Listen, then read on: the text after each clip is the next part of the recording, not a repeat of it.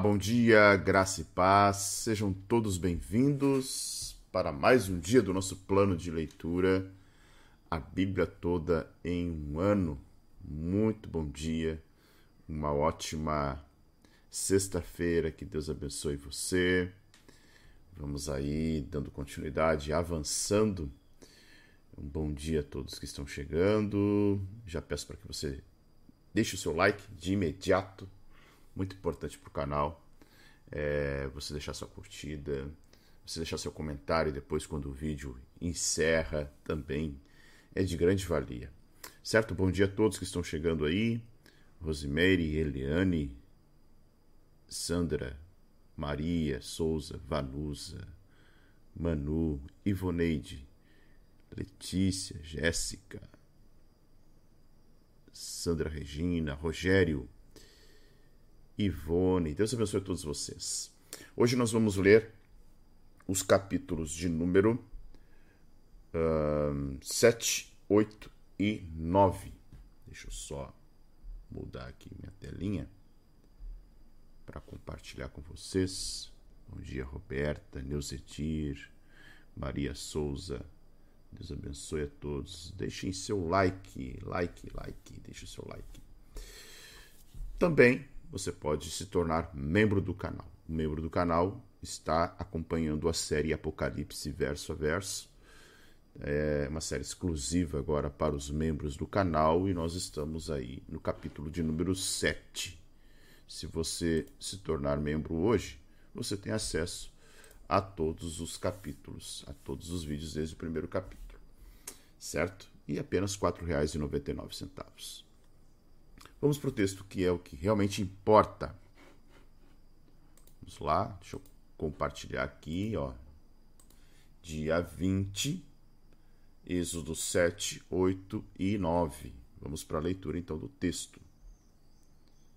Capítulo 7. Então o Senhor disse a Moisés: Veja, eu o constituí como Deus sobre Faraó e o seu irmão Arão será o seu profeta. Você falará tudo o que eu lhe ordenar, e Arão, seu irmão, falará a Faraó, para que deixe sair da sua terra os filhos de Israel. Eu, porém, endurecerei o coração de Faraó e multiplicarei na terra do Egito os meus sinais e as minhas maravilhas. Faraó não vai ouvir vocês e eu porei a mão sobre o Egito e farei sair os meus exércitos, o meu povo, os filhos de Israel, da terra do Egito, com grandes manifestações de juízo. Os egípcios saberão que eu sou o Senhor, quando eu estender a mão sobre o Egito e tirar do meio deles os filhos de Israel. Assim fizeram Moisés e Arão. Como o Senhor lhes havia ordenado, assim fizeram. Moisés tinha oitenta anos e Arão oitenta e três, quando falaram com Faraó. O Senhor falou a Moisés e a Arão. Quando Faraó lhes disser, façam um milagre, você, Moisés, dirá a Arão: pegue o seu bordão e jogue-o diante de Faraó, e o bordão virará uma serpente. Então Moisés e Arão foram até Faraó e fizeram como o Senhor lhes havia ordenado.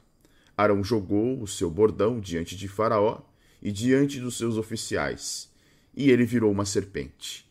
Faraó, porém, mandou vir os sábios e encantadores, e, ele, e eles, os sábios do Egito, fizeram também o mesmo com as suas ciências ocultas, pois cada um deles jogou o seu bordão e eles viraram serpentes mas o bordão de Faraó devorou os bordões deles. No entanto, o coração de Faraó se endureceu e não os ouviu como o Senhor tinha dito. Primeira praga: águas viram sangue. O Senhor disse a Moisés: O coração de Faraó está obstinado. Ele não quer deixar o povo ir. Vá falar com Faraó pela manhã ele sairá às águas e você estará à espera dele na beira do rio. Leve o seu bordão que virou serpente e diga a Faraó: O Senhor, o Deus dos Hebreus, me enviou para dizer-lhe: Deixe o meu povo ir, para que me adore no deserto. Mas até agora você não quis ouvir. Assim diz o Senhor: Nisto você saberá que eu sou o Senhor. Com este bordão que tenho na mão, ferirei as águas do rio, e elas vão virar sangue. Os peixes que estão no rio vão morrer, o rio vai cheirar mal, e os egípcios terão nojo de beber água do rio. O Senhor disse ainda a Moisés: Diga a Arão que pegue o seu bordão e estenda a mão sobre as águas do Egito, sobre os seus rios, sobre os seus canais, sobre as suas lagoas e sobre todos os seus reservatórios para que virem sangue. E haverá sangue em toda a terra do Egito, tanto nas vasilhas de madeira como nas de pedra. Moisés e Arão fizeram como o Senhor lhes havia ordenado. Arão, levantando o bordão, feriu as águas que estavam no rio, à vista de Faraó e seus oficiais, e toda a água do rio virou sangue. Os peixes que estavam no rio morreram, o rio cheirou mal, e os egípcios não podiam beber a água do rio, e houve sangue por toda a terra do Egito. Porém, os magos do Egito fizeram o mesmo com as suas ciências ocultas,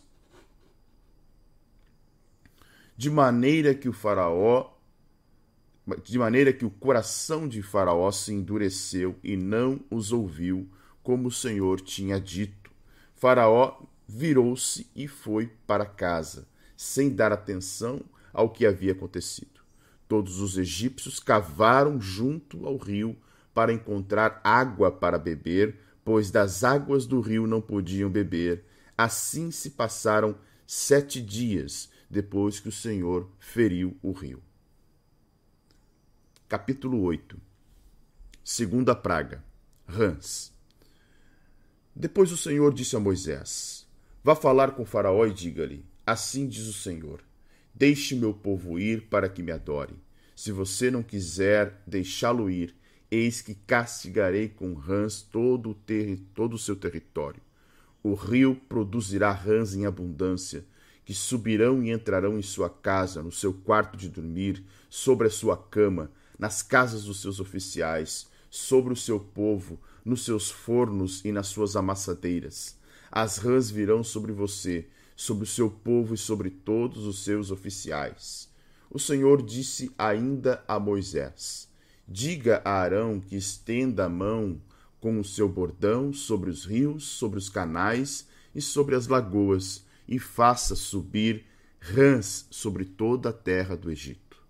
Arão estendeu a mão sobre as águas do Egito, e subiram rãs e cobriram a terra do Egito.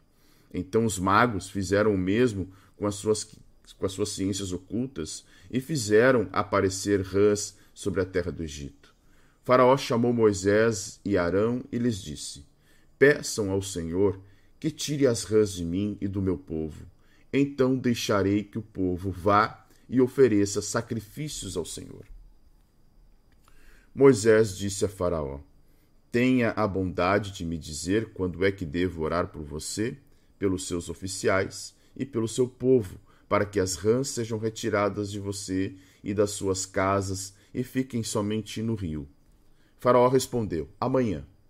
Moisés disse: Seja conforme a sua palavra, para que você saiba que não há ninguém como o Senhor, nosso Deus. As rãs se afastarão de você, das suas casas, dos seus oficiais e do seu povo. Ficarão somente no rio. Então Moisés e Arão saíram da presença de Faraó, e Moisés clamou ao Senhor por causa das rãs, conforme havia combinado com Faraó. E o Senhor fez conforme a palavra de Moisés. Morreram as rãs nas casas, nos pátios e nos campos. Os egípcios ajuntaram as rãs em montões e montões, e a terra cheirou mal. Vendo, porém, Faraó que havia alívio, continuou de coração endurecido e não os ouviu, como o Senhor tinha dito. Terceira praga: piolhos. O Senhor disse a Moisés: Diga a Arão que estenda o seu bordão e bata no pó da terra para que se transforme em piolhos por toda a terra do Egito. Eles assim fizeram. Arão estendeu a mão com seu bordão e bateu no pó da terra, e houve muitos piolhos nas pessoas e no gado. Todo o pó da terra se transformou em piolhos por toda a terra do Egito. E os magos fizeram o mesmo com as suas ciências ocultas para produzirem piolhos, mas não conseguiram. E havia piolhos nas pessoas e no gado. Então os magos disseram a Faraó: Isto é o dedo de Deus.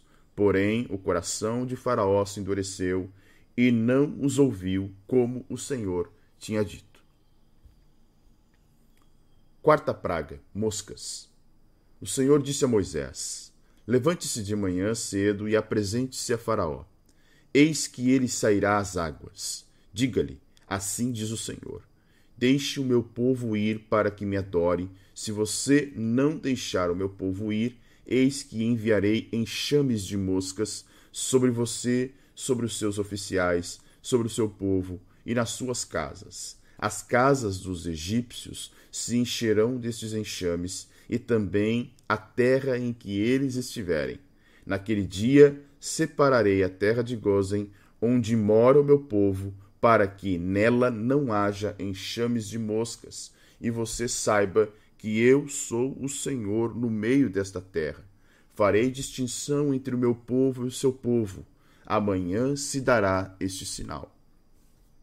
Assim fez o Senhor, e vieram grandes enxames de moscas à casa de Faraó, às casas dos seus oficiais e sobre toda a terra do Egito. E a terra ficou arruinada com estes enxames. Faraó chamou Moisés e Arão e disse: Vão e ofereçam sacrifícios ao seu Deus mas sem sair desta terra.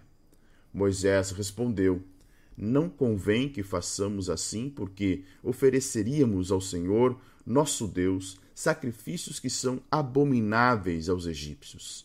Se oferecermos tais sacrifícios diante dos seus olhos, não é verdade que eles nos apedrejarão? Temos de ir caminho de três dias ao deserto e ofereceremos sacrifícios ao Senhor nosso Deus, como ele nos disser. Então Faraó disse: Eu os deixarei ir, para que ofereçam sacrifício ao Senhor seu Deus no, no deserto.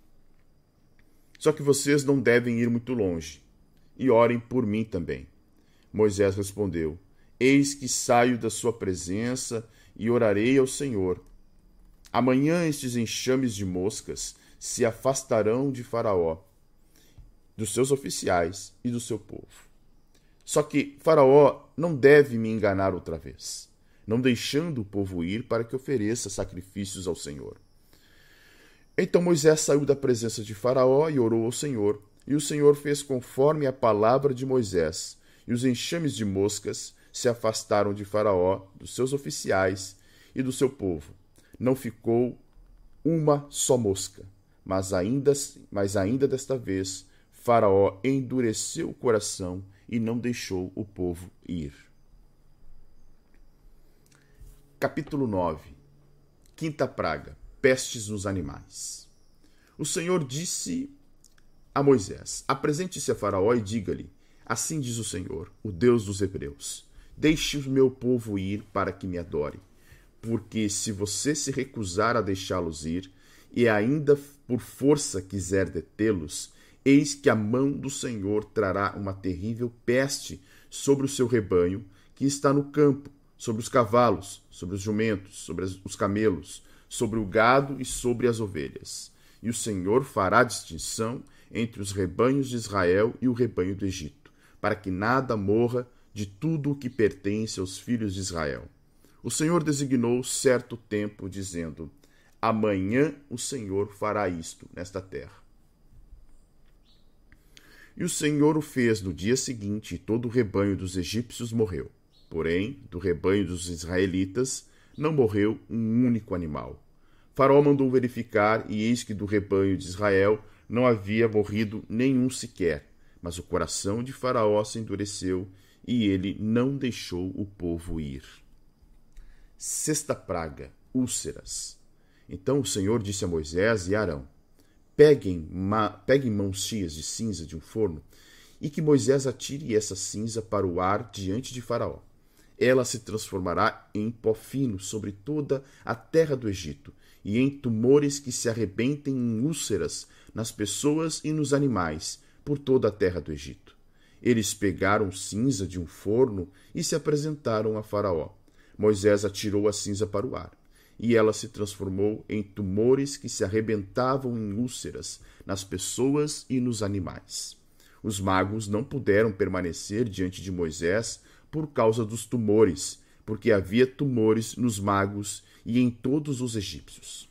Porém, o Senhor endureceu o coração de Faraó, e este não os ouviu, como o Senhor tinha dito a Moisés. Sétima praga: chuva de pedras. O Senhor disse a Moisés: Levante-se de manhã cedo, apresente-se a Faraó e diga-lhe: Assim diz o Senhor, o Deus dos Hebreus: Deixe meu povo ir para que me adore, pois desta vez enviarei todas as minhas pragas sobre o seu coração, sobre os seus oficiais e sobre o seu povo, para que você saiba que em toda a terra não há ninguém que se seja semelhante a mim pois eu já poderia ter estendido a mão para ferir você e o seu povo com peste, e você teria sido cortado da terra. Mas, em verdade, foi para isso que eu o mantive, para mostrar a você o meu poder e para que o meu nome seja anunciado em toda a terra. Você ainda vai se levantar contra o meu povo para não deixá-lo ir? Eis que amanhã, por este tempo, farei cair uma forte chuva de pedras, como nunca houve no Egito, desde o dia em que foi fundado até hoje. Agora, pois, mande recolher o seu gado e tudo o que você tem no campo. Todas as pessoas e os animais que estiverem no campo e não forem levados para casa morrerão ao cair sobre eles a chuva de pedras.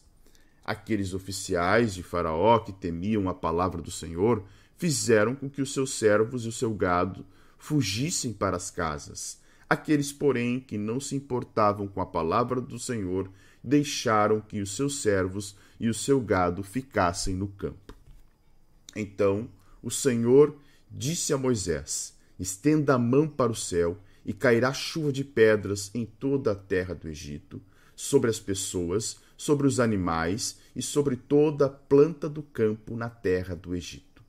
E Moisés estendeu o seu bordão para o céu, e o Senhor deu trovões e chuvas de pedras, e fogo desceu sobre a terra. E o Senhor fez cair chuva de pedras sobre a terra do Egito, de maneira que havia chuva de pedras e fogo misturado com a chuva de pedras, tão grave como nunca houve em toda a terra do Egito, desde que veio a ser uma nação. Por toda a terra do Egito, a chuva de pedras destruiu tudo o que havia no campo, tanto pessoas como animais.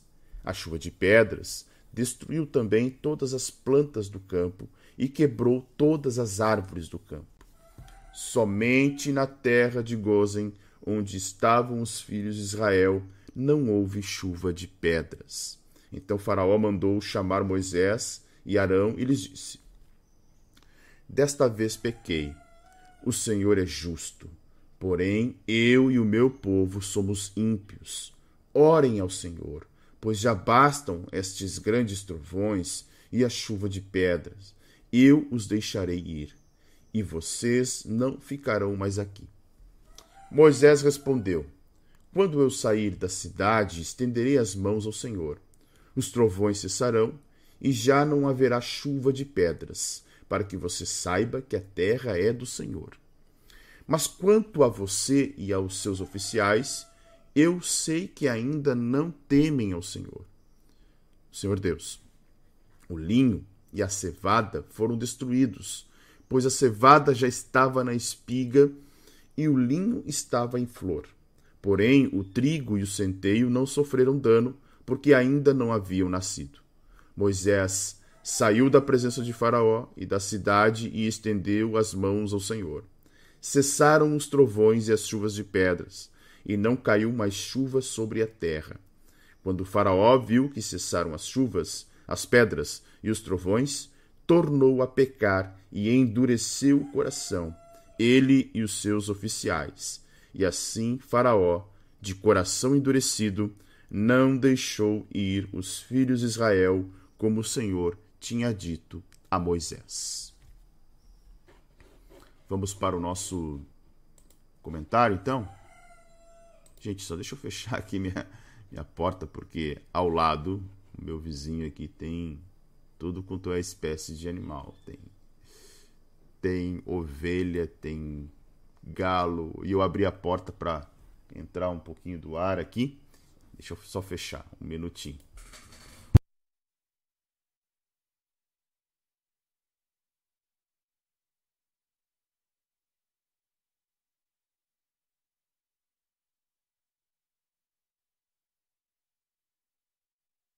Pois bem, voltei. Bora lá? Vamos agora fazer a nossa a no, os nossos comentários aqui. Deixa eu só compartilhar com vocês. Deixa eu ajustar aqui um minuto. Um minuto. Vamos lá para o capítulo de número 7. Aí está na tela. Maravilha. Bom, é... o capítulo 7, ele começa, na verdade, ele, ele nem deveria. Uh... Lembram que eu já falei para vocês, quem me acompanha no Teologia para Todos sabe muito bem o que eu digo aqui. É... A divisão por capítulos e versículos é algo que não foi feito pelos autores bíblicos, tá? É, não foi Moisés que dividiu o texto de Êxodo em capítulos. É, o capítulo 7 até o versículo 7, mais ou menos, né, até o 7, ele é continuidade do capítulo 6, a partir do verso 28, quando Moisés fala novamente a Faraó. No capítulo que nós encerramos ontem, que está aparecendo aí na tela, vocês, vocês percebem que começa um diálogo entre é, Moisés, né? Moisés e Deus, tá? Ó, Moisés e Deus. Aqui Moisés questiona. O, senhor, o primeiro senhor, primeiro o senhor fala, né? É, capítulo de ontem, tá? O Senhor fala, depois Moisés responde, e agora no capítulo 7, que nós vamos ver, o Senhor fala novamente. Então, é, essa divisão de capítulos, às vezes, ela pode trazer uma, uma complexidade no sentido é, de que alguém pode é, não compreender, às vezes, a, o texto bíblico simplesmente por essa ideia dos próprios capítulos. Aqui, aqui até está fácil de identificar, né?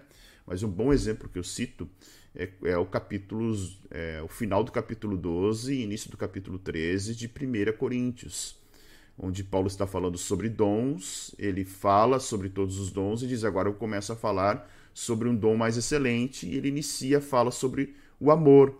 Então é uma continuidade. Então a divisão de capítulos, embora ela nos facilite é, encontrar os textos, muitas vezes elas, né, a forma como elas foram divididas e essa divisão não é inspirada, ou seja, é, no século XII depois de Cristo é que o texto bíblico foi dividido em capítulos e no, século XV ou XVI, se não falo bem a memória, não falo a memória, ela foi dividida em versículos, tá? Então essas divisões alguém aí né, uh, achou por bem é, catalogar a Bíblia é, de forma que separasse por capítulos e desse jeito tornasse o processo de é, é, visualização e memorização e, e, leitura do texto mais fácil.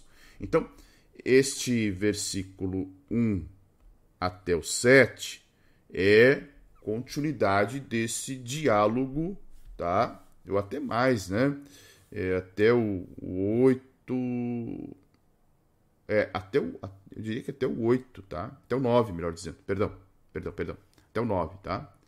Porque o Senhor ainda está no diálogo ali com Moisés e com, e com, é, com Arão, tá?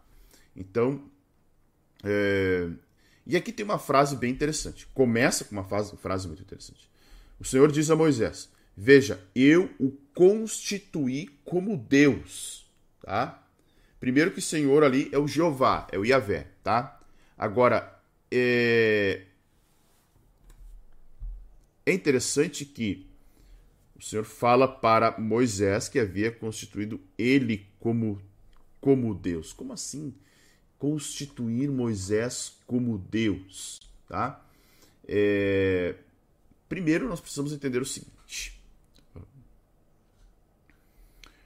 um, a ideia, a ideia de Moisés falar constituir como Deus é o seguinte: tu estarás falando em meu nome, tá? É essa a ideia. E, e seu irmão será um profeta, ou seja, a boca de Arão que lá em Êxodo 4, tá? Deixa eu resgatar aqui. Êxodo capítulo 4, deixa eu ver aqui. Verso 16, dizia o seguinte, ó. Quando Moisés está naquela naquela fase de objeção, né? Ah, Senhor, manda outro. Ah, não sei falar. Ah, sou duro de boca, sou duro de língua. Então, é, quando Moisés diz que era duro de, de boca, de língua, o Senhor diz para ele assim, ó.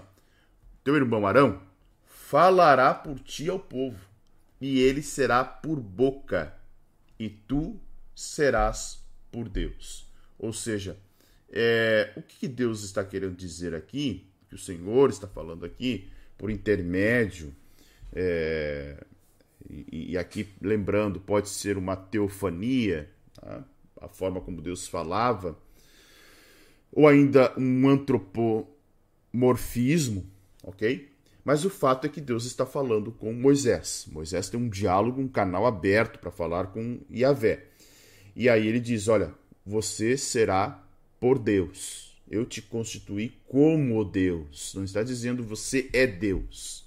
Como Deus, tá? Isso aqui é muito importante. Porque dizendo o seguinte: olha, vai Moisés, tu tem autoridade, tu estás falando em meu nome ok? E o teu irmão será o seu profeta, ou seja, será o teu porta-voz. Então, por exemplo, quando Deus usava profetas, ou quando Deus usa profetas, qual é a ideia? É Deus transmitindo ao profeta uma mensagem e o profeta é o porta-voz. O que, o que o Senhor Deus está dizendo aqui é que essa dupla, digamos assim, né?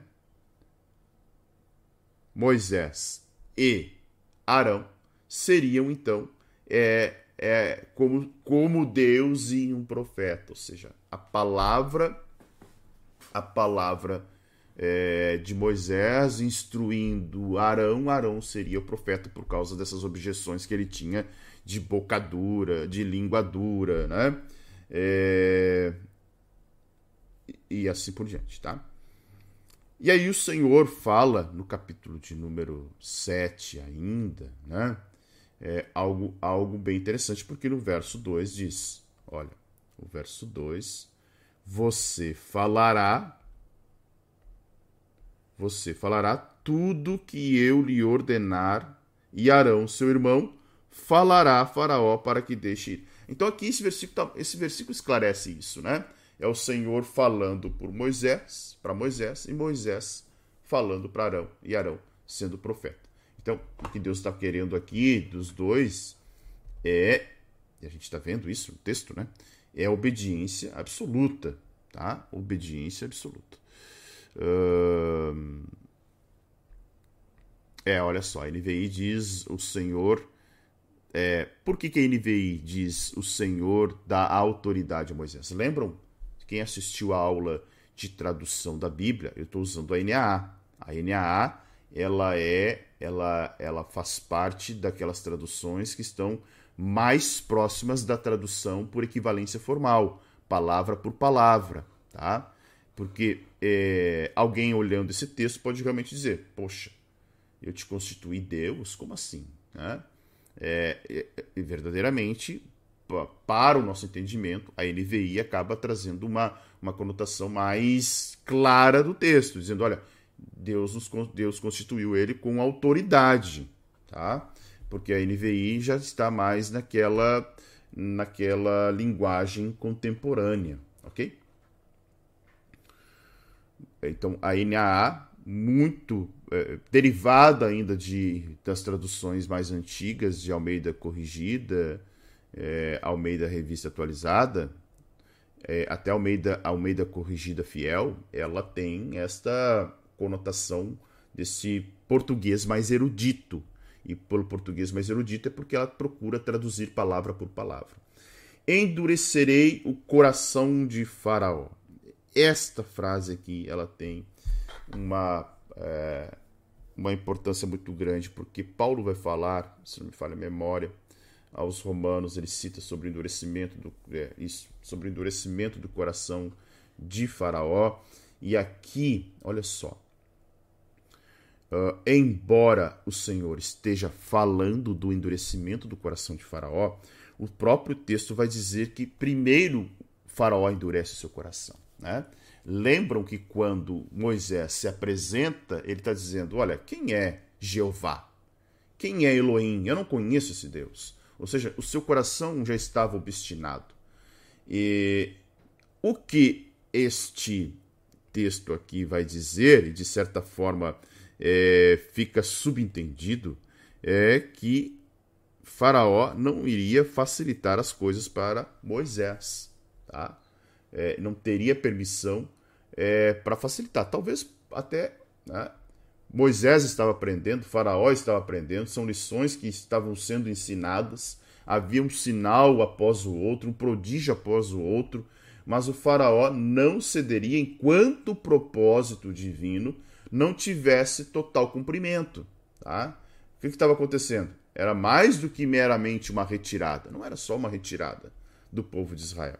Né? Uh, aí tem aquele antropomorfismo que, que eu já falei para vocês. Uh, Porei a minha mão sobre o Egito e farei sair o meu povo, seus exércitos e o meu povo.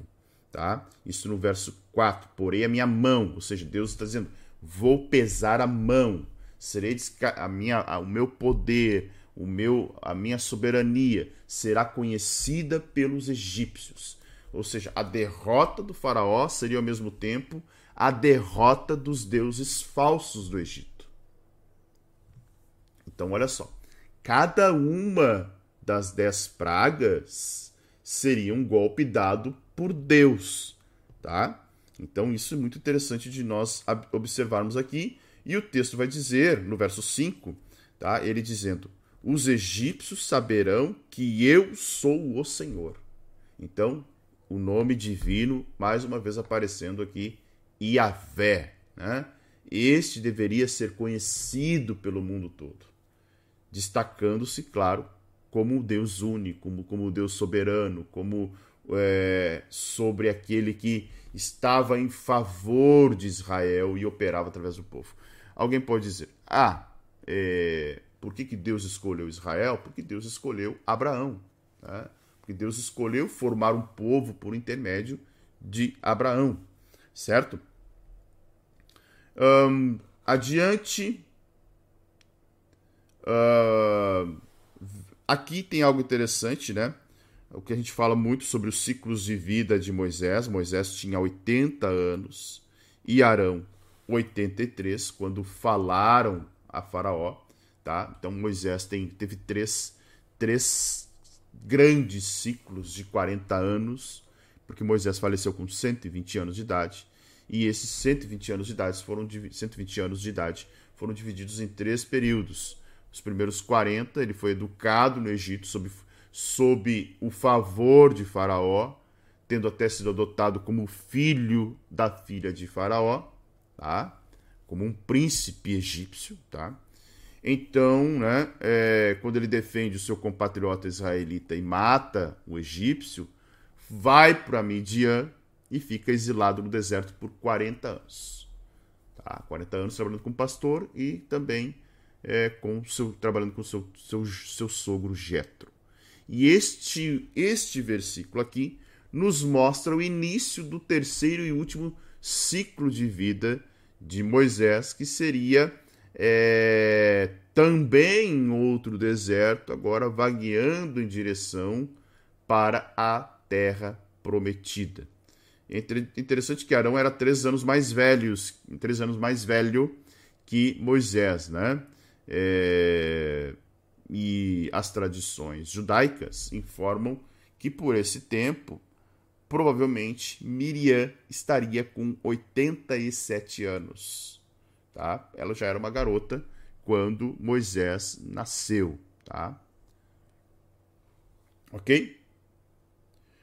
Um, verso de número 8 e 9, o Senhor fala que o faraó ia pedir um milagre, aí apliquem aquela, aquilo que eu já havia ordenado a vocês. Lembra que nós lemos anteriormente, nos capítulos anteriores, que é, o Senhor pediu para Arão, é, para Moisés, jogar a vara, é, ou o cajado, né, um cajado de pastor, ela se tornaria serpente, e quando pegava pela cauda, ela voltaria a ser cajado. Então, aqui, nesse primeiro contato, do versículo 10 até o versículo 13, nós estamos vendo esse sinal sendo operado diante de Faraó, tá? Então, o texto vai mostrar algo que a gente já viu, né? Arão jogou o bordão diante de Faraó, não foi Moisés, tá? Foi Arão. E ela vira uma serpente.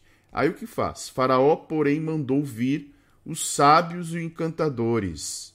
E eles, os sábios do Egito, fizeram também o mesmo com ciências ocultas. Verso de número 11. Olha só. É, essa foi, e algumas traduções mostram isso, esta foi uma, um sinal fraudulento. Tá?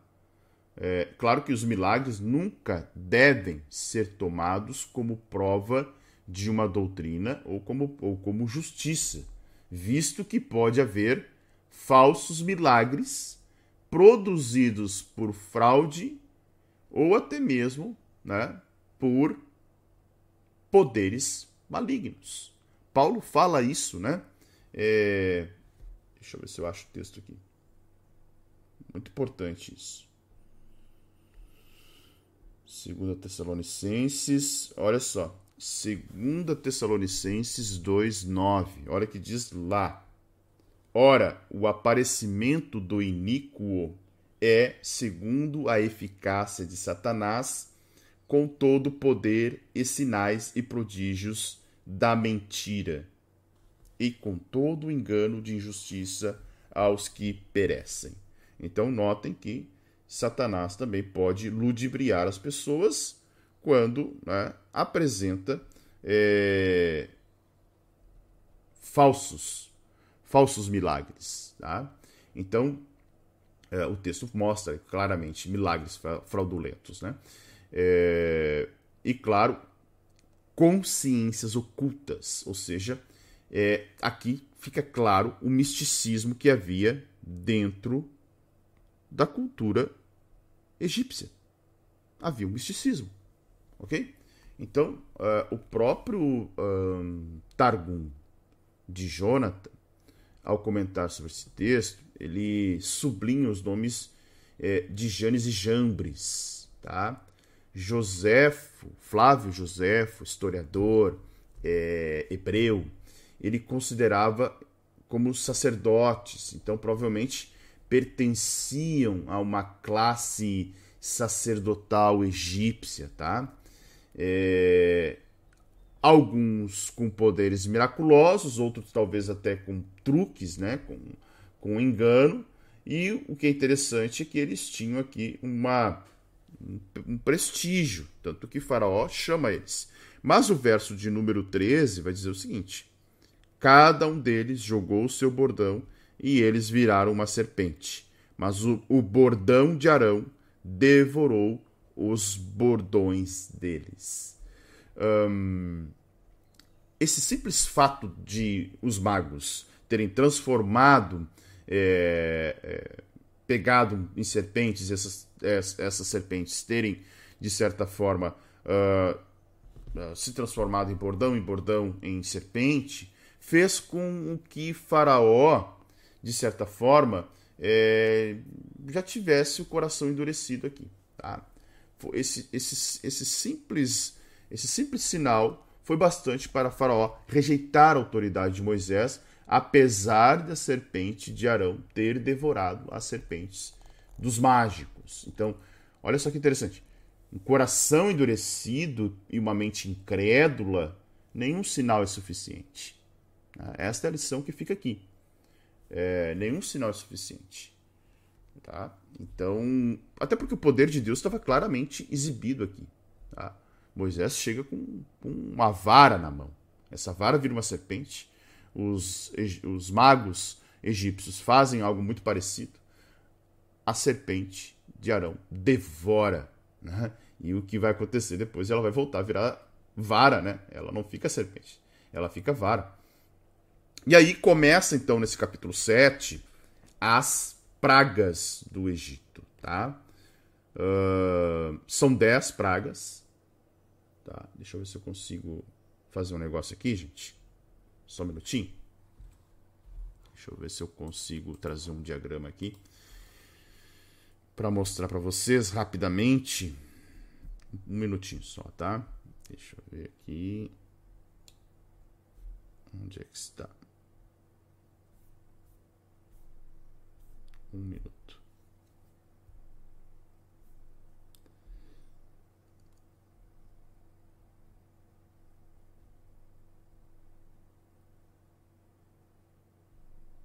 Só colocar aqui um diagrama e aí a gente já continua, tá? Um minutinho aí.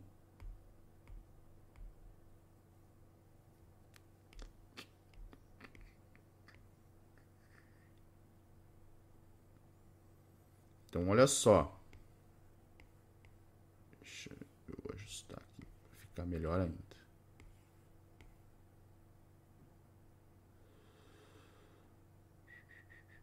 Vamos falar das primeiras pragas aí.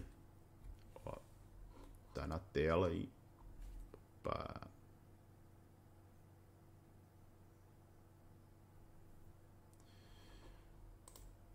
As cinco, primeiros pra... as cinco primeiras pragas, tá? sangue, rãs, piolho, mosca, é, peste. Depois nós vamos ver úlcera, pedra, chuva de pedra ou granizo, gafanhoto, a escuridão e os primogênitos, tá? Então este é o conjunto de dez pragas, tá? de dez pragas, que vai acontecer no Egito, ok? Então primeiramente aí E, e aí sim, né? Aí a primeira praga, as águas viram sangue. Lembram que eu falei aqui? Primeiro, o coração do faraó está obstinado. Olha o que diz a palavra. O coração do faraó está obstinado, tá? Isso, uh, é, verso 14. Essa palavra aqui, obstinado, tá? É pesado, maciço, duro, tá? Opressivo. A palavra aqui é kabed.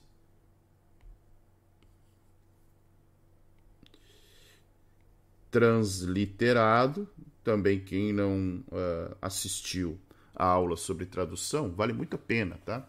É, ali eu falo sobre essas transliteração, sobre o que é uma transliteração. Então, obstinado significa pesado, coração duro. Coração de faraó. Perdão. Coração de faraó tinha endurecido. Claro, também por atuação divina. Ah, é, é, é interessante que a vontade de Deus é, ela, ela usa as circunstâncias. Não significa que, olha, Faraó não tinha vontade.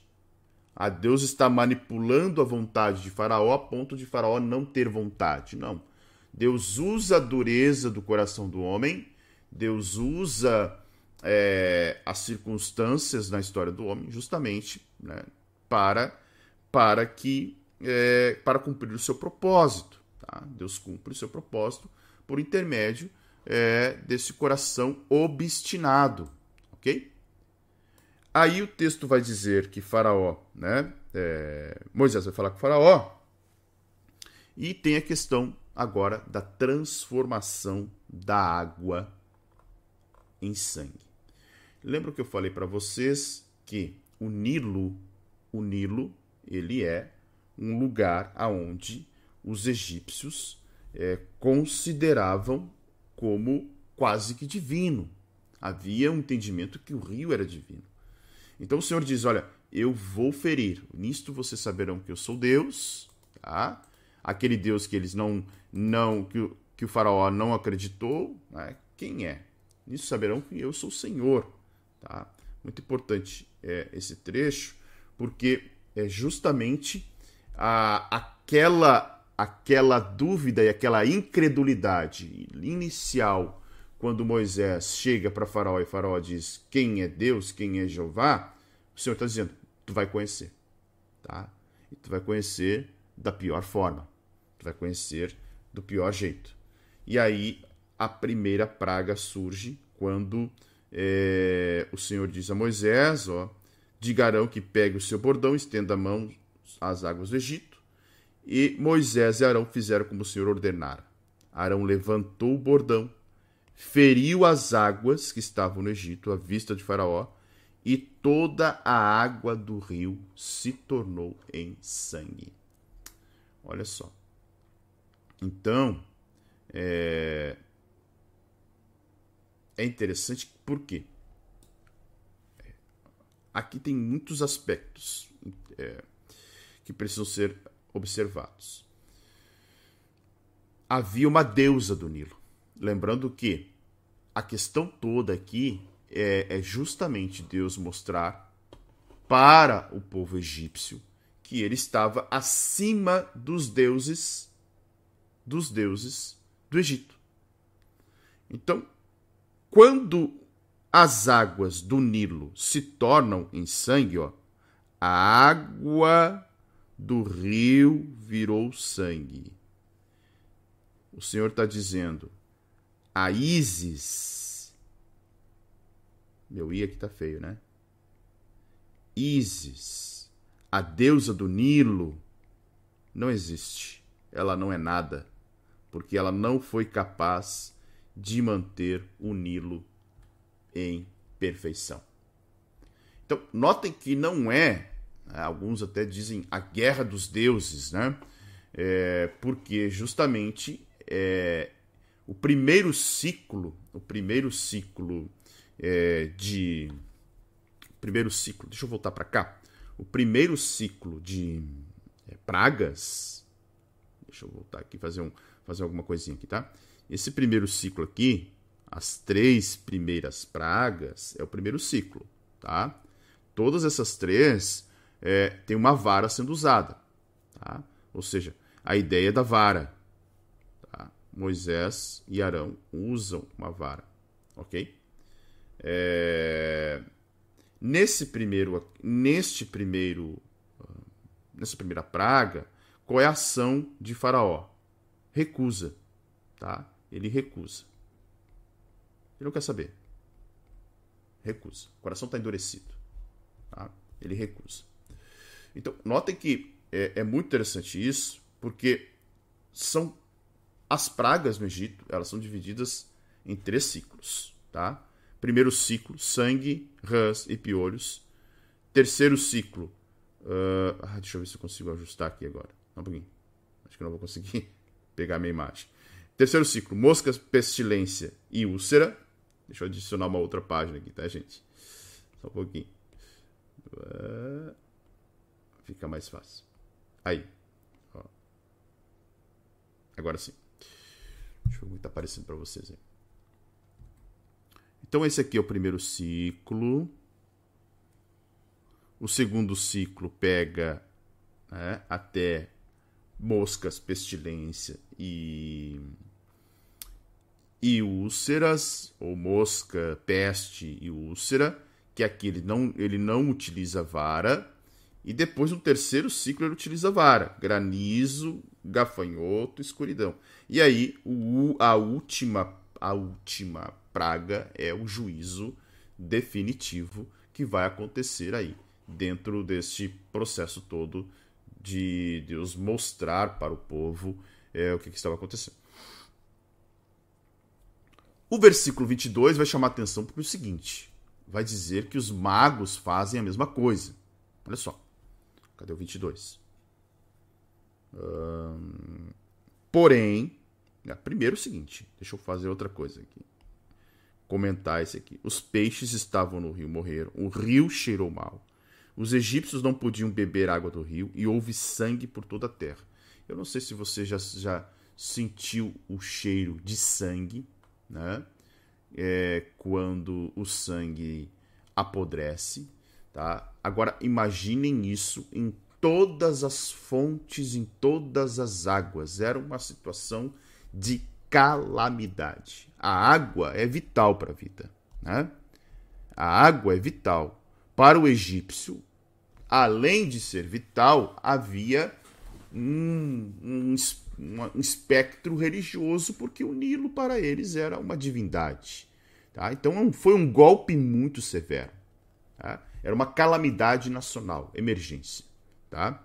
Então, é, isso foi colocada foi colocado em dúvida, né? Essa questão do Deus, a deusa da água. É... Então, opa, que, imaginem a cabeça dos egípcios que viveram e foram criados a vida inteira adorando uma deusa em Deus que era aquele que protegia a água, aquele que dá fertilidade, e agora eles sentem cheiro, cheiro de podre por tudo quanto é lugar né, em todas as águas. O texto vai dizer que depois é em todas as águas. Tá? A situação é tão desesperadora que os egípcios se colocam a cavar poços. Eu vou falar sobre isso depois. Então, olha só o que diz o texto. deixa eu ajustar aqui. Tá bom aí, né? Porém, os magos do Egito fizeram o mesmo com as suas ciências ocultas, de maneira que o coração do faraó endureceu. Como assim os magos fizeram? É... O autor não nos revela como eles acharam água para essa experiência, porque não havia água. Tá?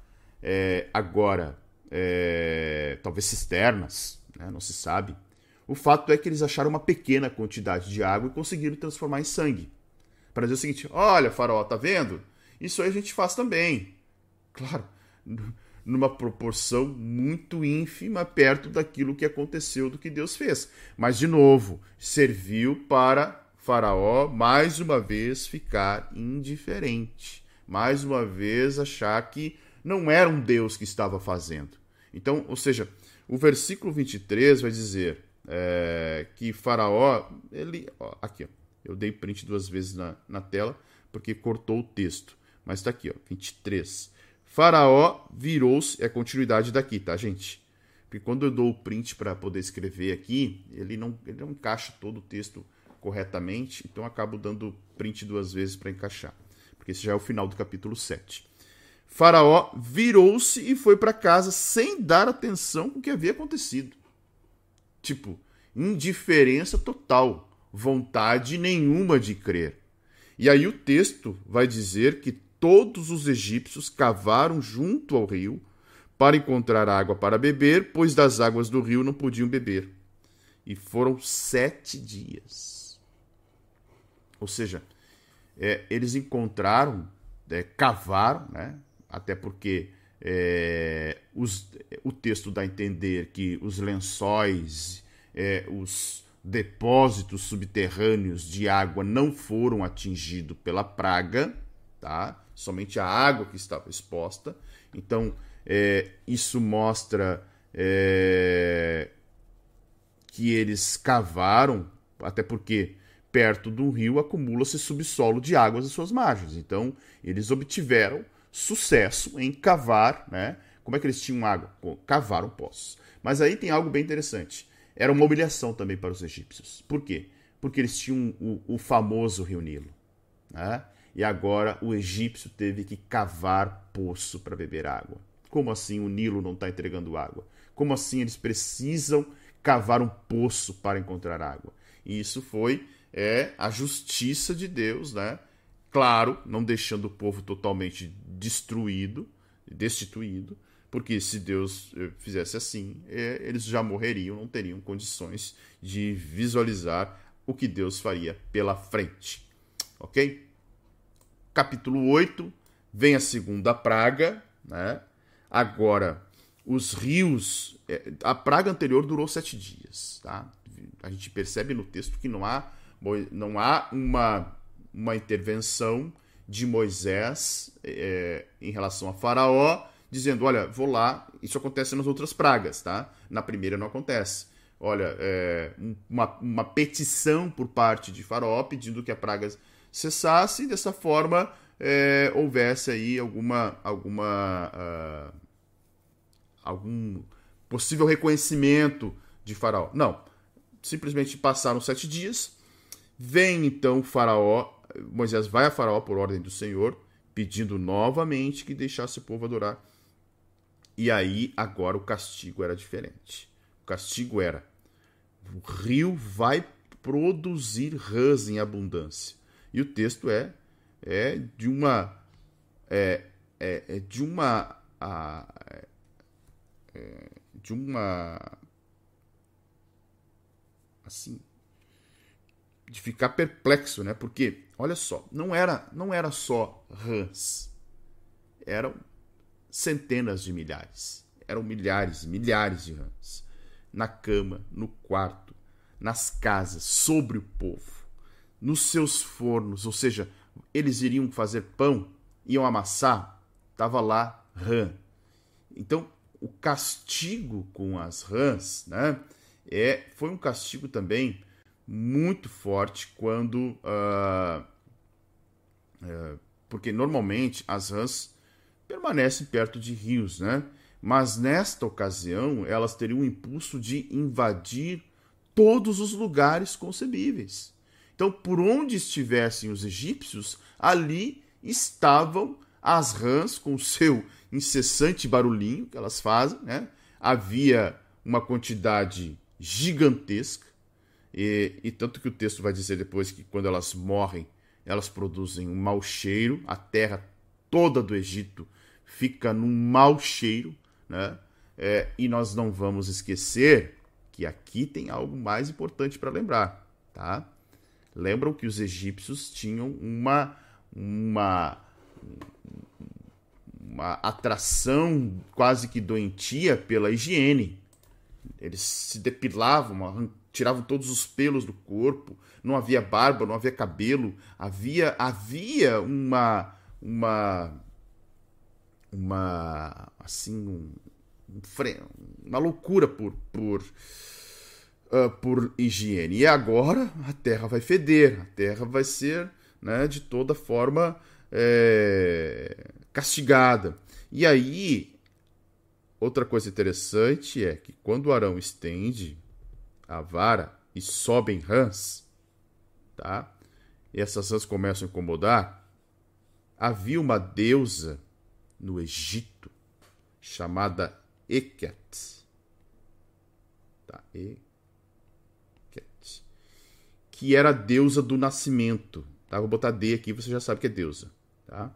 Deusa do nascimento. Sabe como é que era essa deusa? Ela tinha cabeça de rã. Então a deusa do nascimento no Egito, ela tinha cabeça de rã. Então, mais uma vez, a, o panteão egípcio sendo é, atacado no sentido de que eles não existem, eles não são páreos, eles não, eles não podem fazer absolutamente nada por vocês. E aí, aí no capítulo 8, verso de número 6, vai dizer que os magos fazem a mesma coisa. Olha de novo, tá? Lá, tá lá no texto. Os, então, os magos fizeram o mesmo com as suas ciências ocultas. Deixa eu ajustar o texto aqui. E fizeram aparecer rãs sobre toda a terra do Egito. Olha só. É... Já havia rã suficiente. Então, numa tentativa de manipula manipulação e fraude, uh, os egípcios, os, os, os, sábios e magos do egípcio, de certa forma, tentaram fazer um milagre é, até mesmo negativo, porque é, aumenta mais a aflição dos, do povo egípcio. Então já havia rãs o suficiente para incomodar toda a nação. E aí eles, na tentativa de mostrar para Faraó que também podiam fazer isso, é, eles tornaram a situação mais, mais complexa ainda, porque su surgiram mais rãs sobre a terra do Egito. Tá? Uh, aí, claro, uma tentativa satânica, provavelmente, uma tentativa é, totalmente maligna de mostrar para Faraó que aqueles sinais não eram sinais divinos. Qualquer um poderia fazer, qualquer mago fazia. Essa era a questão. Tá? Esta era toda, toda a problemática aqui. É, então, acontece que Faraó chama Moisés, porque o Faraó agora está né, abrandando. Houve agora até um, um. mudou o cenário. Na praga anterior, da, da água, ele vira as costas vai embora. Agora ele chama. Né? É, porque, embora os seus mágicos tivessem é, produzido mais rãs, eles não tinham como diminuir as rãs. Tudo bem, os magos mostraram: olha, ó, Farol, a gente também consegue chamar rã. Daí provavelmente Farol disse: então faz elas embora. Não, fazer embora a gente não consegue, a gente consegue trazer mais.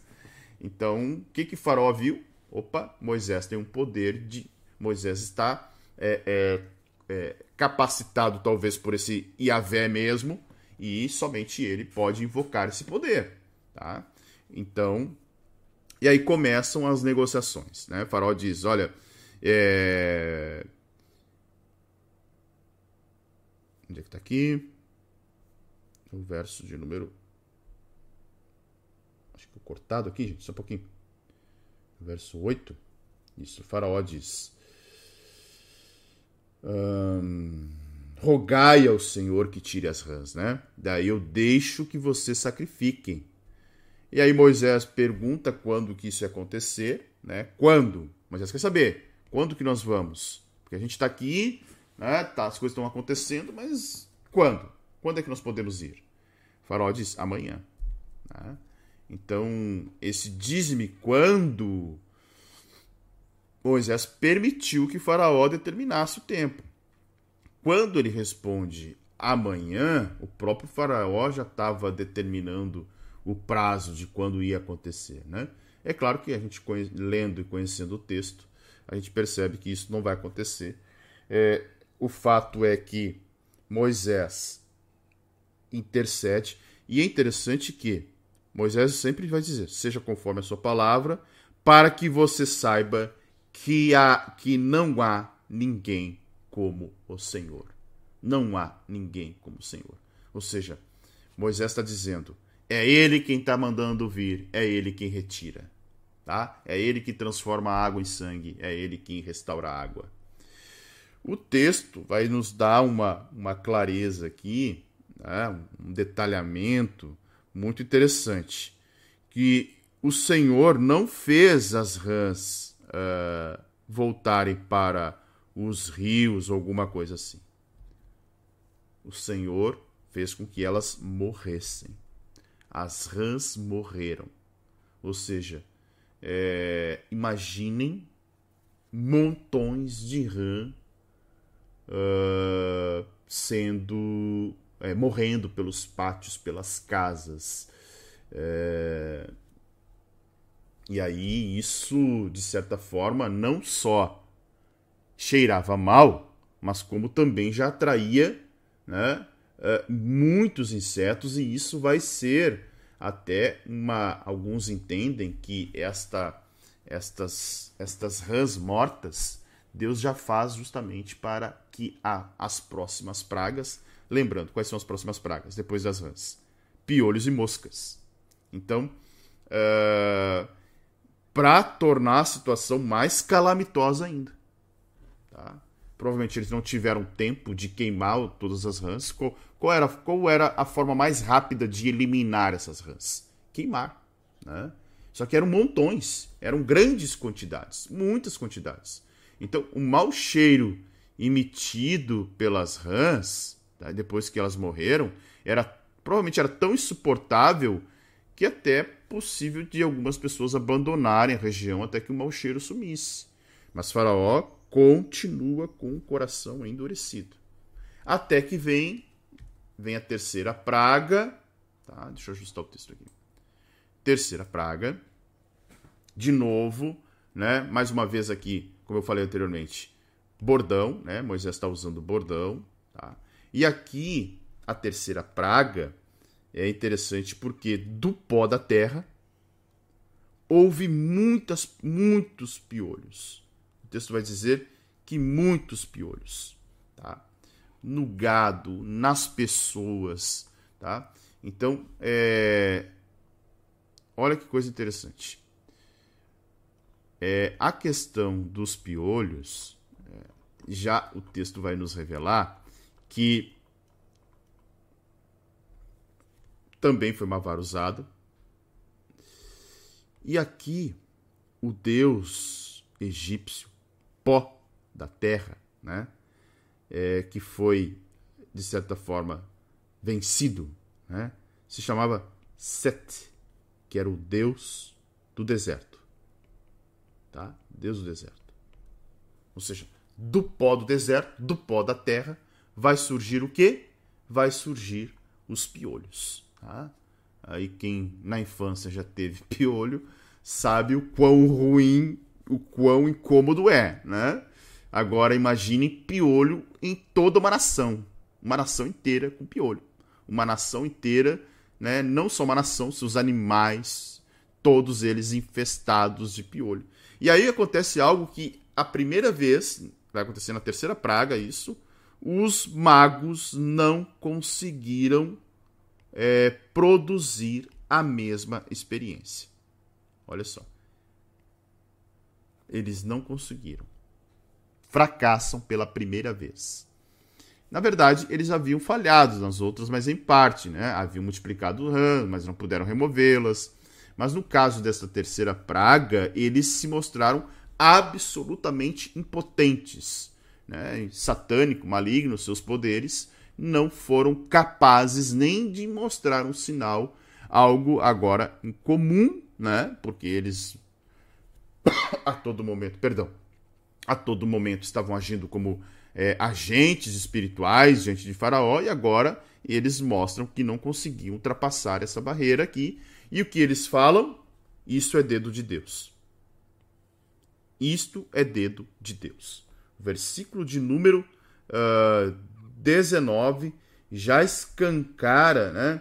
E, e, quando eles dizem isto é dedo de Deus, tá? Uh, eles estão dizendo Elohim. O texto aqui, a palavra é Elohim. Então, é um, é um Deus que a gente não conhece, tá? O termo hebraico aqui é Elohim. Então, dedo de Deus. Eles tinham, eles não sabiam quem era Yahvé, né? Então, esse dedo de Deus, eles estão dizendo, Olha, são. É, é, lembram que Elohim é plural, tá? Eles estão dizendo o seguinte: esses deuses aí do Moisés, tá? Esse Deus de Moisés é maior do que o nosso, tá? A gente não, não consegue vencê-lo. Então, dedo é um indicativo de poder, tá? Que atua sobre, sobre circunstâncias divinas. Deus põe seu dedo e a circunstância se modifica. E mesmo assim, o coração de Faraó estava ainda endurecido. O texto diz, ó, clareza aqui. Porém, ele endureceu o coração. Chegamos na quarta praga. Daí o Senhor disse a Moisés: Levante-se. Né? É, é... Onde que está aqui, gente? 20. Tá. Levante-se, apresente-se a Faraó e eis que ele sairá às águas. Eis que ele sairá às águas. Diga-lhe: Assim diz o Senhor: Deixe o meu povo ir. Né? De novo, se repete, né? sempre o mesmo discurso, com a ideia de enfatizar a necessidade. E agora é: se você não deixar meu povo ir, tá? virá enxame de moscas. Enxame de moscas. Uh, o texto não fala, olha só, o texto não fala que os piolhos foram aliviados.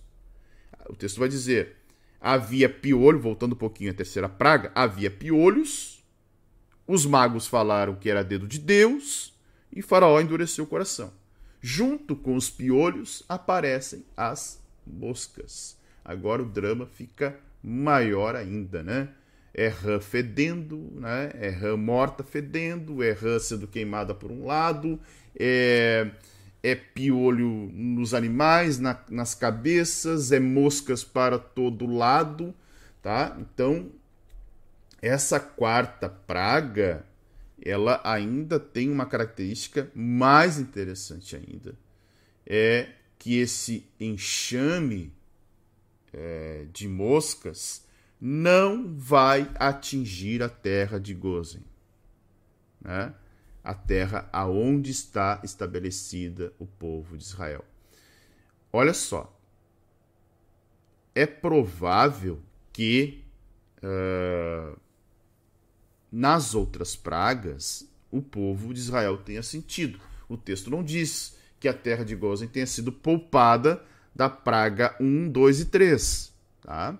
É a primeira vez que o texto vai enfatizar que a terra de Gozen está sendo poupada, tá? E isso é um outro sinal para Faraó. Então, é bem provável que as águas atingiram também, né? Porque eles estão, eles estão dentro do Egito ali. As águas atingiram o povo, né? Eles é, viram as rãs, eles viram os piolhos, mas agora é o seguinte, né? há um outro sinal aqui para Faraó: Farei distinção entre o meu povo e o seu povo, e amanhã se dará o sinal. Ou seja, há uma separação aqui. Deus faria descer né, uma forma de separar a terra de Gozen dos demais, do resto do Egito. Então as moscas não ultrapassariam aquela, sei lá, né, um, uma intervenção divina não chegariam até aquela terra, tá? É, agora só, olha só, nos tempos antigos não havia inseticidas e nem conhecimento capaz de reduzir reduzir moscas, né?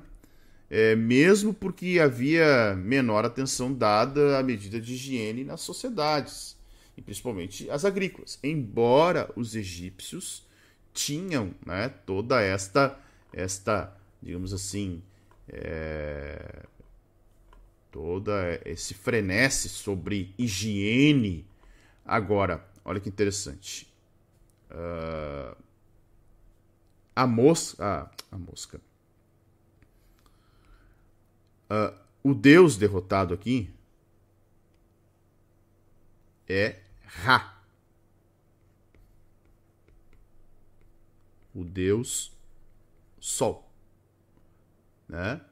E um outro deus que é o Atati, que também é uma outra versão do Ra, que era simbolizado pela mosca. Ou seja, olha só. Deus estava mandando um símbolo de um deus, sendo que o próprio Deus, e provavelmente os egípcios invocavam o Deus, né? Não podia fazer absolutamente nada. Absolutamente nada.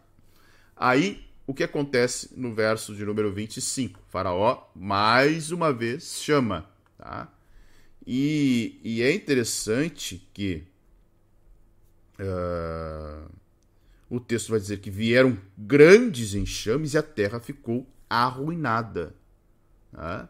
É, imagina enxames de moscas grudados por todas as partes, de todos os lugares, é, pelas rãs, rã sendo queimada, mosca voando. Ah, o cenário é, é caótico, né? E aí faraó diz: vão e ofereçam o sacrifício, mas sem sair da terra. Ele, o faraó não queria que eles fossem para um lugar mais distante. Então faraó tem exigências para poder liberar eles. Moisés diz: olha, o nosso sacrifício envolve envolve sacrifícios que são abomináveis aos egípcios, ou seja, é, eles um, sacrificariam animais né, para adorar o Senhor, e isso era, era, era abominável para o egípcio. Né? Então, qual é o argumento de, de Moisés? Nós precisamos ir no caminho de três dias ao deserto, porque aqui aqui o teu povo vai nos apedrejar. Tá? Uh, agora, né, mais uma vez, Faraó promete que vai deixar ir. E o que é interessante, ele pede oração, né? Orem por mim também. Verso de número 28, Faraó vai dizer: Ore por mim também. E talvez aqui o pedido foi uma tentativa né, de reparo, mas também uma tentativa em que Faraó, é, de certa forma, queria mostrar um coração mais, mais maleável para Moisés, né? Então o texto vai dizer que Moisés vai clamar, né? É, e os enxames de mosca se afastaram. Então não fica uma só mosca. Não fica, o texto diz não fica uma só, mas esse uma só mosca, tá? Pode ser uma uma figura de linguagem, tá? Porque, por exemplo, tu tem criação de animais, né? é impossível criação de gado, de ovelha, vai ter mosca em volta ali. Pode, poderia ser, esse uma só mosca, poderia ser uma figura de linguagem, mas o fato é que todos aqueles enxames foram embora, ok? E continua ainda endurecendo o coração. Continua endurecendo o coração. Chegamos então no capítulo de número 9, né, a quinta praga.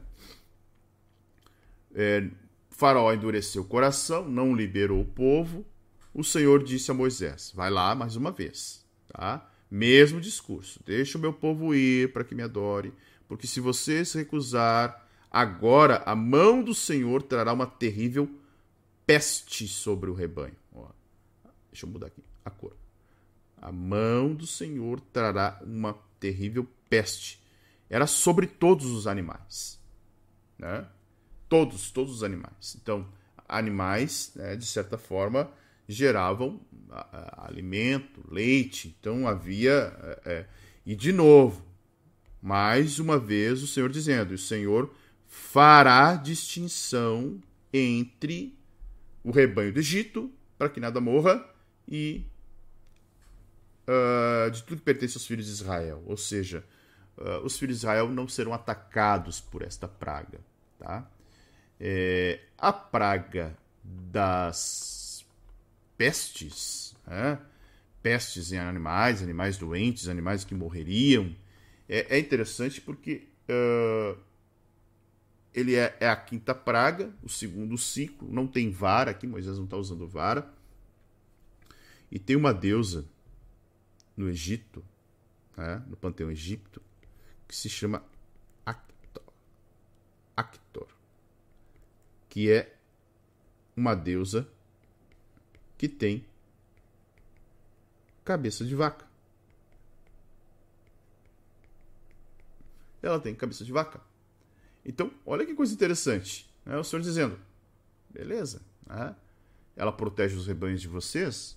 Vamos ver. Os, os rebanhos, os rebanhos é, de Israel estarão protegidos. E é interessante que no dia seguinte, o texto vai dizer, né, que Faraó mandou verificar e eis que do rebanho de Israel não havia morrido um animal sequer. Tá? Não havia morrido um animal sequer. Tá? Então é, é, é muito interessante porque agora é, e, as, e, as, e as Deixa eu ver onde a gente. A gente vai aqui. Agora começam uma. Na verdade, encerra esta, esta, é, essa segundo, segundo ciclo de, de pragas, né? Com a praga das úlceras, tá? De novo, é, não houve, quando acontece a quinta praga, não houve nenhuma intervenção. O que, o que de fato acontece é que o coração de Faraó, mais uma vez endurecido, ele não deixa o povo ir. Tá lá, o texto está dizendo isso. Ele não deixa o povo ir. E aí, Moisés uh, aparece com a sexta praga. Tá? Coração endurecido do Faraó e o Senhor mandando sinal para que Faraó visse que havia um Deus ali que ele não que ele, aquele que ele disse que não conhecia, que estava de certa forma então um, se mostrando e mostrando todo o seu poderio, toda a sua soberania, toda a sua majestade. Então, o texto vai dizer que ele, Moisés pega Moisés e Faraó, Moisés e Arão pegam uh, aqui no capítulo 9, verso de número de número 9 também, ou melhor, verso de número 10, eles tomaram cinza de forno, tá? Então, era um forno de cerâmica ou de calcário, forno realmente que é, se usava para assar alimentos, pães. Né?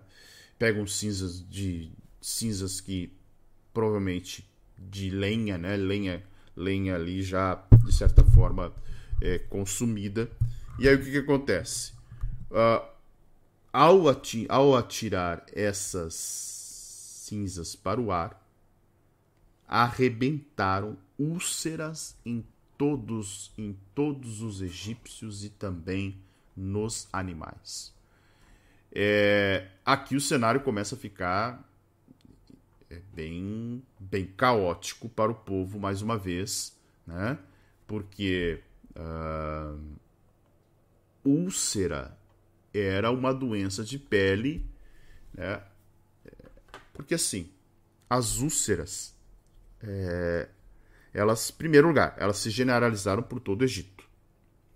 Eram alguma, era alguma doença de pele, né? Ninguém consegue dizer qual é o tipo. Os animais, porventura, que tivessem escapado da quinta praga, agora eram vitimados por uma nova desgraça, tá? Então, se houvesse animal, se de alguma forma eles tivessem comprado, e, e aqui, aqui interessante, porque a praga, a, a, a, quinta praga, foi uma praga de peste. Ela pode ter atingido, ela atingiu todos os animais praticamente, né? Um, nenhum dos rebanhos é, dos israelitas pegou a, a peste nos animais, mas Pode ter sobrado algum animal? Se sobrou ou se eles compraram de outra região, agora esses animais foram atacados também por úlceras, tá? Então, notem que a severidade das pragas, elas vão, elas vão se intensificando até chegar na praga, né, na última, que era a, a do primogênito. Agora, uma única úlcera em uma pessoa, né, já é motivo, sei lá, de consternação. Agora imaginem os homens cobertos de úlcera. E não era um só, eram todos. Todos os homens estavam cobertos de úlcera. E o texto vai dizer no verso 11 que os, os magos do faraó uh -uh, não conseguiram mais uma vez, né, porque eram charlatães, né, charlatãos. Então, uh, charlatãos ou charlatães, é, dá para usar as duas palavras uh, os magos não puderam fazer absolutamente nada. Ó, não puderam permanecer por causa dos tumores, porque até eles tinham, né? É, todos eles estavam com tumores, ou seja, eles estavam acometidos de tal forma que, poxa, se eles são capazes de demonstrar sinais para Faraó, por que, que eles não demonstram e tirando o, o, a, a, as úlceras de si mesmo? Então, mais uma vez, fracassaram e Faraó continuou com o coração duro. Tá? Esta, uh, é, esta praga da úlcera, né, ela é interessante porque, uh, olha só, além dela fechar o, o segundo ciclo de pragas, o primeiro é o Nilo do Sangue, as rãs, os piolhos, o terceiro, moscas, morte do gado, né, peste e úlceras. É, havia uh, havia vários deuses aqui sendo sendo derrotados, podemos dizer assim, tá? Havia um deus chamado Apis, que era o deus boi, tá? Deus boi. Havia um segundo deus egípcio chamado é, Sekhmet, que era a deusa das doenças, tá? A deusa das doenças, ou seja, ela podia curar, né? E havia um outro deus que é chamado Sunu, que era o deus da peste. Ou seja, todos os deuses egípcios aqui. Opa, deixa eu arrumar o texto aqui, tá? Deus da peste. Todos os deuses aqui sendo mais uma vez derrotados aí no panteão egípcio, certo? Então, mais uma vez, nós estamos vendo uh, a situação dramática para o povo. E agora chega a chuva de pedras. Olha só. A chuva de pedras, mais uma vez, o discurso todo aquele se dá, né? Ele vai se repetir, repetindo de forma didática para que o povo é, entendesse, para que Faraó compreendesse. Olha, deixe o meu povo ir para que adore. Tá? Deixe meu povo ir para que adore. Essa é a máxima toda vez que Moisés chega na presença de Faraó. Ó, Desta vez enviarei as minhas pragas sobre o coração, sobre os seus oficiais, sobre o seu povo, para que você saiba em toda a terra que não há ninguém semelhante a mim. Então Deus diz: Olha, eu já poderia ter ferido, ter cortado, né? Eu já poderia ter estendido a mão para ferir você e seu povo com peste, e você teria cor... seria cortado da terra. O que, que Deus está querendo dizer aqui? Olha, eu já, eu já poderia ter te eliminado. Tá? Esse cortado aqui é eliminado. Deus está dizendo, poderia ter te eliminado. Tá? Uh, mas eu estou usando de compaixão. Tá? Então é, é, é interessante que até o acontecimento dessa praga, essa é uma praga que se desenvolve de uma forma mais extensa no diálogo. Tá? É, são textos bem reveladores, porque um, o versículo 15 e o versículo 16 tá? É, tá envolto aqui, há uma misericórdia de Deus, né? Ó, a misericórdia de Deus porque Deus poupou para que eles pudessem ver de fato quem era Deus. Quem é Deus aqui nesta batalha? Né? Vocês adoram tantos deuses, estão tão confiantes nesses deuses, é, duvidaram da existência de Jeová, né, de Elohim, e agora né, é, vocês continuam se exaltando. Então, essa, esse discurso todo que acontece aqui, né, é justamente né, para mostrar que Faraó estava é, se exaltando, eles tinham suas divindades, elas eram um objeto real da sua adoração, mas o Deus, o Deus dos estrangeiros, o Yahvé, tinham deixado impressionado, mas todas as lições haviam sido ignoradas. Então, é, de uma certa forma, Deus está usando aqui de misericórdia ainda, né? É uma, é uma certa medida de misericórdia. Olha o que diz o verso 19. Agora, pois, mande recolher todo o seu gado, o que sobrou, tá? O que sobrou da peste, o que sobrou da úlcera, recolha. Por que, que vai acontecer? Eu vou mandar uma chuva de pedra. E é interessante que uh, oficiais que temiam a palavra do Senhor fizeram isso. Deus está dizendo isso. Olha, deixa eu ajustar aqui mais uma vez. Havia oficiais que temeram, tá? Claro, não, a gente não enxerga aqui quem foram os oficiais que temeram, mas diante de todos os sinais que já foram apresentados, é bem provável que já havia junto com aquele povo ali é, um certo temor, embora o coração de Faraó estivesse endurecido. Né? Tanto é que na terceira praga, o que, que os magos dizem? Disseram: Isso é dedo de Deus. Então já havia ali é, um certo é, reconhecimento. Né? Claro, eram idólatras, eram ainda é, opressores, mas de certa forma, uh, quando Moisés estende, agora volta a vara, tá? É, o primeiro ciclo de pragas, tá? Essa aqui é a, set, é, a sétima praga, né? Primeiro ciclo, praga 1, 2, 3, nós vimos. Uh, deixa eu voltar aqui. Vou mostrar para vocês. Ó. Primeiro ciclo de pragas: sangue, rã, olhos, vara. Segundo ciclo: mosca, peste, úlcera, sem a vara. Agora, Moisés e Arão voltam a usar a vara para as últimas três pragas antes do juízo é, definitivo, tá? Então o texto é claro aqui. Moisés estende o bordão para o céu e olha o que, que acontece: chuva e trovões de pedra e fogo sobre a terra. Essa chuva é, de pedra provavelmente possa ter uma ter sido uma chuva de granizo, tá? Granizo, é, eu não sei se você já pegou chuva de granizo aqui no Rio Grande do Sul. Às vezes existem chuvas do tamanho. Uh, deixa eu mostrar para vocês aqui que até, até tenho aqui, só um pouquinho. Acontece aqui no Rio Grande do Sul, tá?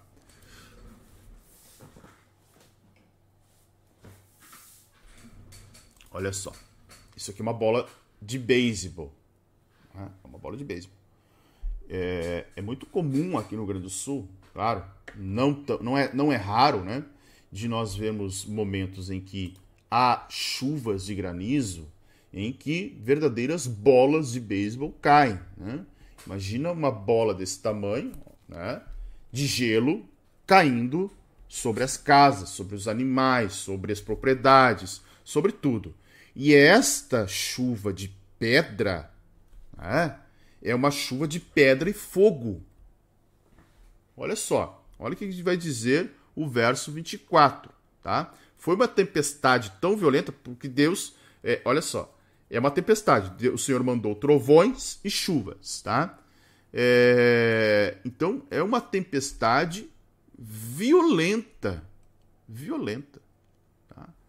É, essa praga aqui é chamada de chuvas de pedras, mas é provável que as condições atmosféricas tenham, de certa forma, ficado tão assustadoras, porque você já viu o tempo fechando? Escuridão, né? É, chuva. Tudo que havia no, no campo foi devastado. Toda a agricultura. Versículo 25 vai dizer: Toda a terra do Egito, a chuva de pedras destruiu tudo o que havia no campo, tanto pessoas como animais. Ou seja, se havia pessoas no campo, elas morreram. Né? Destruiu tudo. Olha o que o texto diz: tanto pessoas quanto animais. As pedras, a chuva de pedra destruiu também as plantas e quebrou todas as árvores do campo. Tudo, tudo foi devastado. Aqui, aqui o cenário de guerra agora, né? Pensem no cenário de guerra cenário de guerra. Né? É... E aí o texto vai dizer o seguinte: somente na terra de Gozen, onde estavam os filhos de Israel, não houve chuva de pedras. Não houve. Não houve chuva de pedras nem fogo caindo. Na terra dos, dos filhos de Israel houve proteção de Deus. Né? Houve é, isenção, sinal divino, sinal que o poder de Deus estava operando. Não era mero acaso. É mais uma praga em que o Senhor distingue o povo de Israel do povo do Egito. E aí, o que, que o faraó diz? Pequei. Somos ímpios. Né? Ele vai dizer isso. Pequei. Somos ímpios. Olha, é, começou talvez até uma clareza da condição dele, né? pequei, somos ímpios, vamos deixar vocês ir, tá? É, podem ir, uh, ore para que o Senhor é, é, pare com esses trovões, é, pare com a chuva de pedras, vocês vão ir e, eu, e vocês não ficaram aqui. Daí Moisés diz: Quando eu sair da cidade, estenderei as mãos e os trovões cessarão, e já não haverá chuva de pedras, para que você saiba que a terra é do Senhor. Ou seja, tudo é do Senhor. Tá? Então, o fato do nome de Deus ser começar a tornar-se conhecido para Faraó, é, o que, que aconteceu aqui? Uh, mostrava a soberania de Deus, né? Então, indicava que também o culto Yahvé é, era, é, era aquilo que o povo queria. Era só isso que o povo queria. Né? É, mas aí, olha o que Moisés diz: Eu sei que vocês ainda não temem a Deus. Tá? Eu vou sair da cidade. Eu vou. É, saindo da cidade significa o seguinte, tá? É, os Targuns revelam isso, que essa cidade era Zoan, também chamada de Tanis. Em algum momento, quando eu mostrei para vocês os mapas lá, deixa eu ver se eu consigo. Uh, aqui, ó. Tá lá, Del, Deltinha do Nilo tá lá, né? Deixa eu ver se eu acho Tanis aqui. Só um pouquinho, tá, gente? Hum, aqui, ó. Aqui está Tamis. Ó. Enxergando? Então, né? Opa, o que eu fiz aqui, gente? Só um pouquinho. Minuto aqui, deu um, um crepe aqui na minha imagem. Aqui. Aí. Agora sim. Aqui tá Tamis. Tanis. Então, saindo da cidade e voltando para a terra de Gozen. Tá? Essa é a ideia. Então, olha só. Né? Quando Moisés está dizendo sair da terra, né? quando sair, sair da cidade, melhor dizendo, de Tanis, né? É, uh, era uma cidade extremamente idólatra. Moisés está é, dizendo: olha, nós vamos sair. Provavelmente Moisés estava é, próximo ali, né? não fazia esse trajeto toda hora, todo momento. É, talvez até como forma de negociação com Moisés, com o faraó. Mas o fato é que uh, Moisés precisava estar a sós aí com Iavé para realizar um outro prodígio. O texto, é, a partir do verso uh, 31, ele é interessante porque revela que alguns produtos agrícolas escaparam. Olha só, o linho e a cevada foram destruídos, pois já estava na espiga, a cevada já estava na espiga e o linho estava na flor. Porém, o trigo e o centeio não sofreram dano porque ainda não haviam nascido. Certo? É, esse vídeo aqui ficou um pouco longo hoje, né? Mais longo do que o normal, porque realmente essa, esse detalhe de pragas aqui, ele é, ele é de certa forma é, muito interessante, tá? finalizando então, o texto vai dizer que Faraó volta a pecar e endureceu o coração. Mais uma vez voltou a pecar, né? ou seja, o arrependimento dele era fake, né? era, era um, na verdade não era arrependimento, ele estava preocupado era é, com os bens, com as propriedades, com a situação, e ele queria apenas um alívio, não se arrependeu. Então o texto vai mostrar que realmente ele estava com o coração endurecido. E aqui o Deus, os deuses que são derrotados, Nut, né? Deus, Deus do céu, no panteão é, egípcio, e Osíris. Osíris, que era Deus da agricultura. Deus da agricultura. Então notem que, mais uma vez aí, o texto mostrando a derrota destes é, deuses egípcios. Ok? Pouquinho, um vídeo pouquinho longo, né? Pouquinho longo, mas concluímos aí o nosso dia de número 20, certo? Amanhã nós vamos então ver a oitava praga, né? a nona e a décima. Daí a gente encerra, vai ser mais, prometo ser mais curto e não ser tão longo como hoje, é, amanhã nos capítulos 10, 11 e 12 de Êxodo, certo? Deixe o seu like, por favor, seu like é muito importante, muito importante, muito importante. Seu like é importantíssimo. Volte depois aqui no vídeo e comente, traga seus, suas impressões. Talvez alguma coisa que você encontrou por aí que eu não falei, né? É, é, vou falando aquilo, comentando aquilo que é mais é, relevante na medida que é, para entender todo o enredo, mas daqui a pouco alguma particularidade, alguma dúvida, alguma questão, você vai encontrando, podemos ir debatendo é, nos comentários aqui do vídeo. Certo, gente? Deixe o seu like, compartilhe esse vídeo, considere se tornar um membro do canal. Eu volto daqui a pouco para quem permanecer aí, daqui uns uns cinco minutinhos com o café com palavra. O café com palavra daqui a pouco vai o horário dele cada vez mais tarde, né? Mas vamos lá, vamos em frente, porque o objetivo aqui é que a gente leia a Bíblia toda em um ano, certo? Deus abençoe a todos vocês. Vamos avançando no livro de Êxodo. Já chegamos aí é, quase num quarto do livro de Êxodo, né? Êxodo tem, Êxodo tem 40 capítulos, nós concluímos hoje o capítulo de número 9. Deus abençoe vocês, fiquem na paz e até a próxima. Tchau, tchau.